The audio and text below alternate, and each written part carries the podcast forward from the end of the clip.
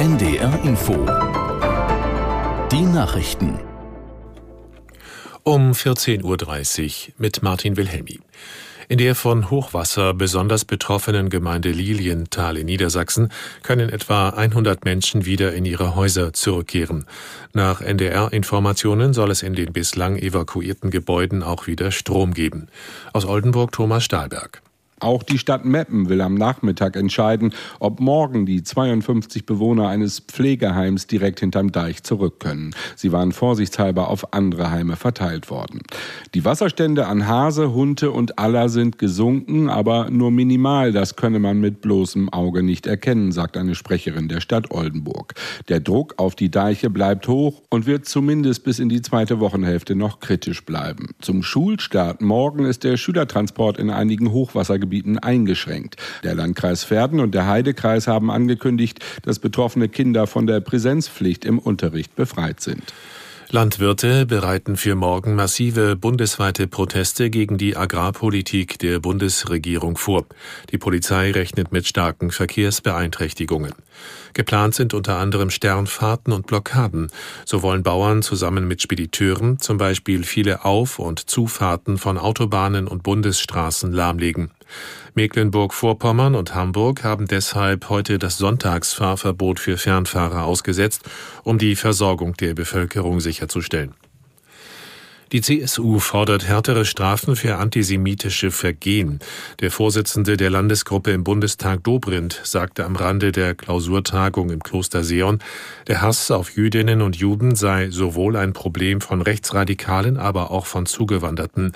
Er forderte, Antisemitismus als schwere Volksverhetzung einzustufen und mit Freiheitsstrafen zu belegen.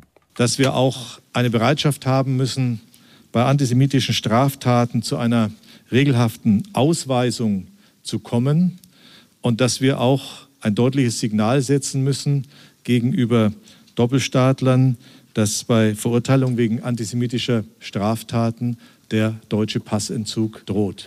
Der Chef der CSU-Landesgruppe im Bundestag, Dobrindt. Bundesaußenministerin Baerbock hat Israel zu mehr Rücksicht auf die Zivilisten im Gazastreifen aufgerufen.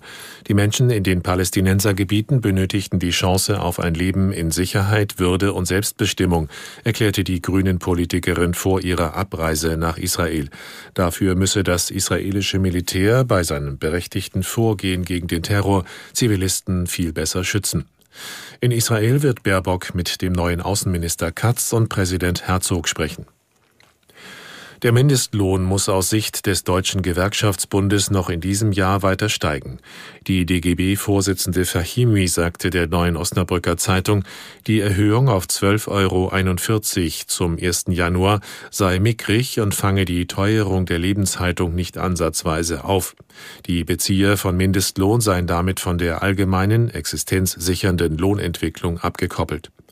Der DGB setzt nun auf die Umsetzung einer EU-Richtlinie, nach der ein Mindestlohn 60 Prozent des mittleren Einkommens betragen muss. Das wären in Deutschland 14 Euro pro Stunde, so Fahimi.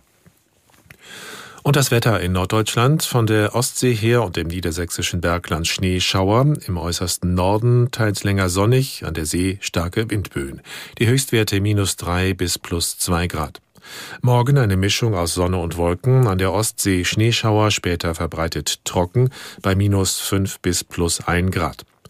Die weiteren Aussichten am Dienstag viel Sonne, gebietsweise wolkig, meist trocken, minus 5 bis plus 3 Grad bis plus 2 Grad und am Mittwoch nach Norden und Osten hin wolkig, meist trocken, minus 2 bis plus 3 Grad. Das waren die Nachrichten.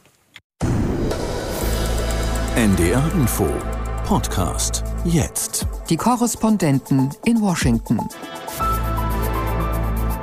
Damit herzlich willkommen. Ich bin Julia Kastein. Freue mich, dass ihr dabei seid. Heute gucken wir also mit frischem Mut auf alte Probleme im neuen Jahr.